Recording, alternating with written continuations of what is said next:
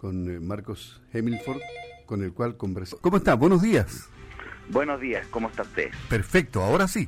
Bien, eh, eh, el tema que, que, queremos conversar con usted es el caso del niño de tres años, Tomás Bravo, que fue encontrado muerto y lo que se ha constituido, si no en un puzzle policial, porque por lo menos hay un detenido, un sospechoso, pero da la impresión, de acuerdo a lo que se dice, que las, las pruebas a lo mejor podrían ser aún débiles sin conocer el, el, resultado de la autopsia, que sería también determinante para, para este caso. Usted, con toda la experiencia que tiene como ex fiscal, con lo que ha visto respecto a casos de niños, eh, ¿qué piensa? ¿Este es un homicidio calificado? Eh, ¿Aquí habría una, una serie de intenciones del, del probable autor de este, de este crimen? Bueno, lo primero es no cerrarnos a ninguna posibilidad y, antes de eso, incluso de entrar en lo técnico, me parece que se trata una vez más de un caso que nos remece a todos, a todos, a todo el país, pero también a nosotros como personas. Eh, eh, eh, el día que, encontraron a Tomás, y cuando lo hallaron y pude verlo en los medios de comunicación, fue inevitable. Yo lo primero que hice fue correr donde estaba mi hijo de cinco años, el Tommy, y lo abracé por mucho tiempo para, para decirle cuánto lo amaba, cuánto lo quiero, eh, y, lo importante que es para mí, y no, lo soltaba aferrándome. Yo creo que todos sentimos un poco en Chile, todos somos víctimas de lo que le ocurrió a Tomás. Eh, eh, eso es lo primero, yo creo que estamos muy, muy consternados todos. este fin de semana incluso en mi familia reflexionamos mucho sobre eso. Y pero, pero, pero lo técnico, en lo que usted me está llevando ahora, claro, después de más de 15 años en la Fiscalía, yo le podría decir que lo importante es no estar cerrado a ninguna hipótesis, a ninguna posibilidad. Eh, hoy día se está investigando todas las posibilidades que pueden existir. No hay un solo, una, una sola respuesta hoy día. De hecho, hoy día no tenemos respuestas oficiales del sistema. Eso recién lo vamos a saber mañana en la audiencia de formalización de la investigación, que es cuando el fiscal va a comunicar los cargos por los cuales está investigando al presunto autor de este hecho. Y, recién ahí vamos a saber en qué, frente a qué escenario nos estamos encontrando aquí. Hay múltiples posibilidades. Eh, entiendo que lo que manifestó en su oportunidad que se estaba investigando este hecho como un delito de homicidio simple del artículo 391, numeral 2 del Código Penal. A mi juicio, a mi juicio, y con, pero, pero desde la perspectiva de un observador externo, de un observador que está eh, tomando conocimiento de los antecedentes a partir de lo que muestran los medios de comunicación social, podríamos encontrarnos eh, no frente a un delito de homicidio simple, sino que a mi juicio, frente a un delito de homicidio calificado lo que la doctrina denomina como asesinato, que tiene una pena mayor a la de homicidio simple, que llega hasta el presidio perpetuo, en atención a que, a mi juicio, se configurarían las circunstancias propias de una circunstancia calificante que es la alevosía. Esto es obrar a traición o sobre seguro, circunstancia que califica el delito de homicidio simple para levantar, elevar, exasperar la pena, y, en este caso eh, lo que graficaría eh, esta circunstancia calificante es la búsqueda que tiene el autor de lograr em, la, provocar la situación de completa indefensión de la víctima. Estamos hablando de un niño de tres años, que, por, que en sí mismo es altamente vulnerable que eh, por sí mismo no puede defenderse y por lo tanto eh, la situación de vulnerabilidad, de impunidad en la, en la comisión del hecho es ya de suyo importante. Pero además de eso, las circunstancias de alejarlo de donde estaban las demás personas, llevarlo a un sitio de etcétera, etcétera, etcétera, son circunstancias donde buscó el autor lograr un mayor grado de indefensión de la víctima y por lo tanto, a mi juicio, se configura el delito de homicidio calificado, a lo menos, salvo que la investigación arroje otras circunstancias que también se hayan podido dar en este hecho. No podemos descartar, todavía no conocemos el móvil, el móvil puede haber sido eh, de, puede haber sido, eh, digamos, puede configurar entonces, si es que realizó otras conductas, por ejemplo, de connotación sexual, puede, puede configurar también otra figura penal también extraordinariamente grave y con una alta penalidad. Claro, no, e, e, es un, es un tema complicado este y, y que provoca todo lo que usted dijo al principio cuando, cuando señaló, los, los sentimientos afloran porque todos somos padres, abuelos, en fin.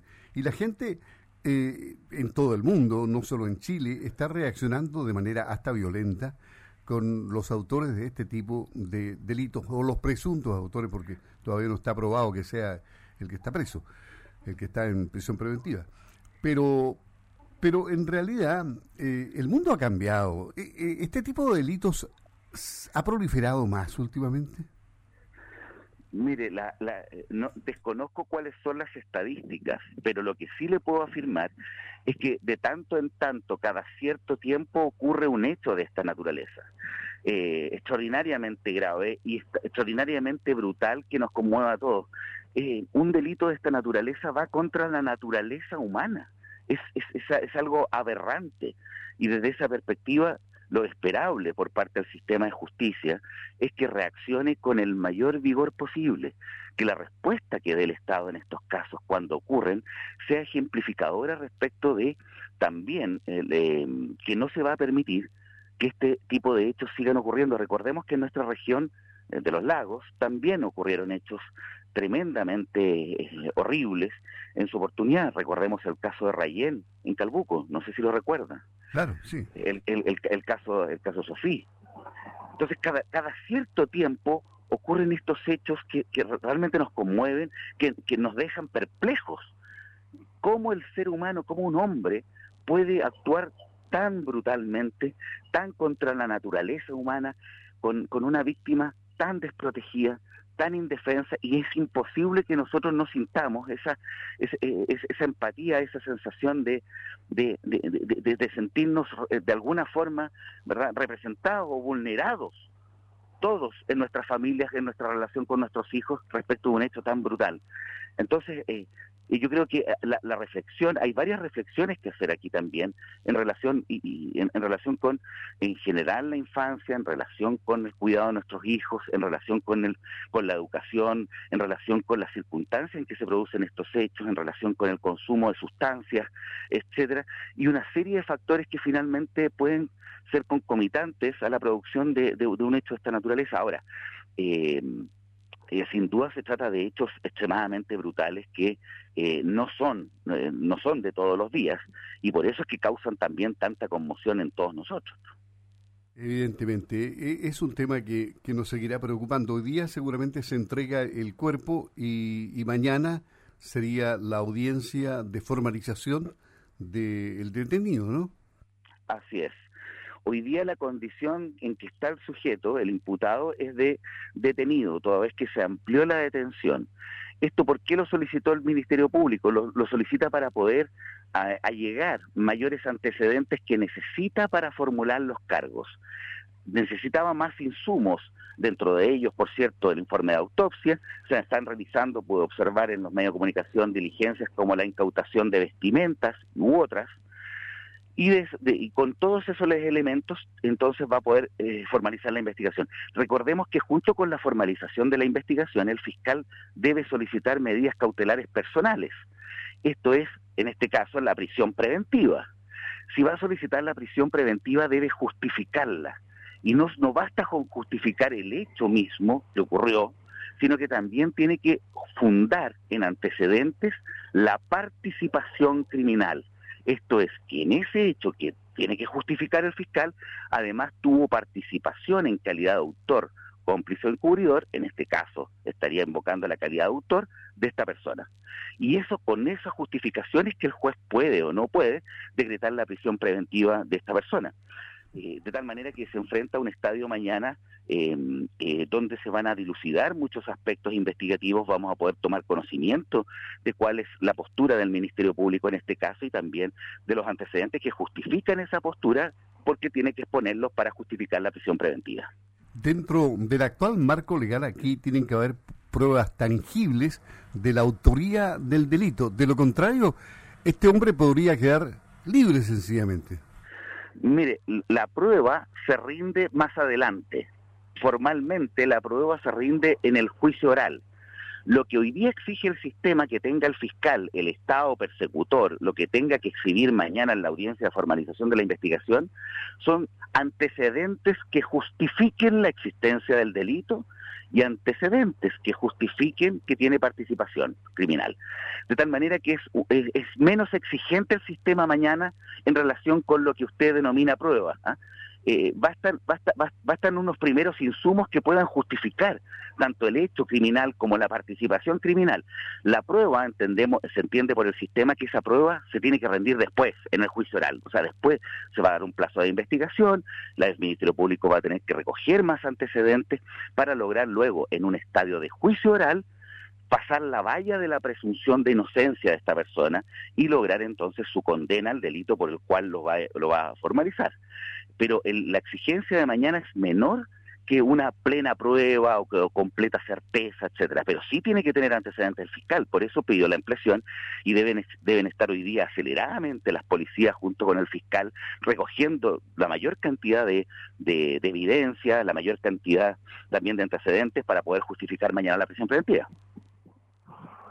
Perfecto, queda pero clarísimo como ex fiscal Usted sabe perfectamente todo lo que ocurre en un proceso de este tipo. Eh, antes de irnos, que hoy día usted como candidato a la convención constituyente tiene pero plena libertad de opinar de todos los temas. Y eso es bueno porque con su gran experiencia eh, nos puede llevar a, distintos terrenos. Lo quiero llevar a la Araucanía. Eh, ¿Es suficiente lo que está haciendo la justicia o las fiscalías con el problema de la violencia y con la persecución de quienes cometen los delitos que muchas veces han significado la muerte de personas o la destrucción de bienes materiales como viviendas, eh, sembrados, en fin, vehículos. ¿Es suficiente o se tiene que llegar más allá y existen los medios para hacerlo? A ver, eh, sobre su reflexión en orden a mi, mi experiencia ¿verdad? anterior, bueno, además soy docente en la universidad de, de las cátedras de Derecho Penal y Derecho Procesal Penal. Pero, y, a mí no me cuentan cuentos, porque yo, yo, yo conozco el, tema por dentro, digamos. Yo he estado en la situación en la cual se encuentra el fiscal hoy día, en términos de lograr esos antecedentes, ¿verdad? De realizar esas primeras diligencias. Conozco el estrés en que, eh, al cual está sometido el equipo investigativo. Trabajé por muchísimos años con las policías, con los equipos especializados de la Brigada de Homicidios, de tal manera que eso me permite, me, me, me, permite contarle a usted, ¿verdad? Y a los auditores las cosas como son por dentro. A mí no me las han contado, sino que yo no, lo leí en un libro, sino que le cuento lo que, lo, que está pasando en la perspectiva de la experiencia personal y profesional.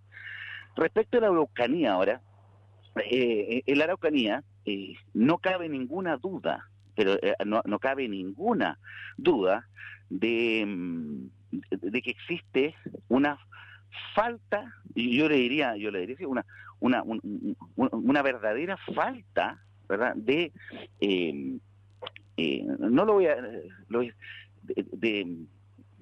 una no lo, quiero poner en términos tan, tan tajantes, pero sin duda nos encontramos frente a una situación donde existe terrorismo en vinculación con crimen organizado, que ha ido crecientemente apoderándose de un sector, de un territorio de nuestro país, y donde las respuestas que ha habido por parte de las autoridades gubernamentales, cualquier, todas, no algunas, todas, no de algún gobierno en especial, sino que de todas. Y además por parte del sistema de justicia, no han estado a la altura de responder al problema que, se, que, que, sucede allá. Y esto no, no, no, es algo, digamos, muy, muy, muy, eh, eh, digamos, difícil de entender. Si basta darse cuenta de cuál es la realidad para, para no poder negarla en, este sentido. Y, y, por eso yo creo que está el debe, pero, pero bien al debe, la respuesta de todos los organismos públicos que dicen relación con la, con la solución, con la respuesta a este problema. Desde la perspectiva del sistema de justicia, Debemos, ah, existen muchos recursos asignados por el, por, por, eh, por el sistema de justicia y particularmente por la Fiscalía en la novena región para poder resolver los casos que, se, que, que ocurren allá principalmente en la macrozona sur, estoy hablando no solamente de la novena región, sino que también del Biobío y en algunos casos también de la región de los ríos. Se entregaron recursos suplementarios, hay recursos que han entregado incluso el gobierno para potenciar la actividad de la Fiscalía y una serie de eh, otros elementos, pero, pero hasta ahora los avances que ha habido y las respuestas que han habido con los altísimos porcentajes de archivo provisional y con la eh, digamos, el, el, bajo índice o el bajo nivel de solución jurídica, solución procesal de esos conflictos a nivel de sentencias definitivas condenatorias de, de personas que cometen delitos, ha sido muy bajo. Eh, yo sinceramente creo que eh, la, si la fórmula que se ha empleado no ha dado resultados, llegó la hora de buscar fórmulas distintas. No se puede hacer más de lo mismo para obtener más de los mismos no resultados de, debiera, llegar pronto la hora, debió haber llegado hace rato ya, la hora de hacer cosas distintas, de hacer y de dejar de hablar, ¿verdad? Y de, la retórica y los discursos y pasar a los hechos concretos y a los resultados concretos. Yo creo que estamos, eh, está el sistema de justicia, está, están todos los órganos también de la prevención delictual muy al debe en relación con este tema. Y yo no veo tampoco que vaya a haber en el corto plazo respuestas distintas porque se sigue haciendo más de lo mismo. Marcos Emil Fork, ex fiscal del Ministerio Público, actualmente candidato a la Convención Constituyente, hablando con primera hora de Radio Sago. Le agradecemos. No, gracias a ustedes por el contacto. Un saludo muy cariñoso a todos los auditores y bueno, y nos vemos pronto. Ok, pues muy bien, hasta luego. Chao. Ya, que esté muy bien. Ahí estaba Marcos Emil Fork conversando con Radio Sago con primera hora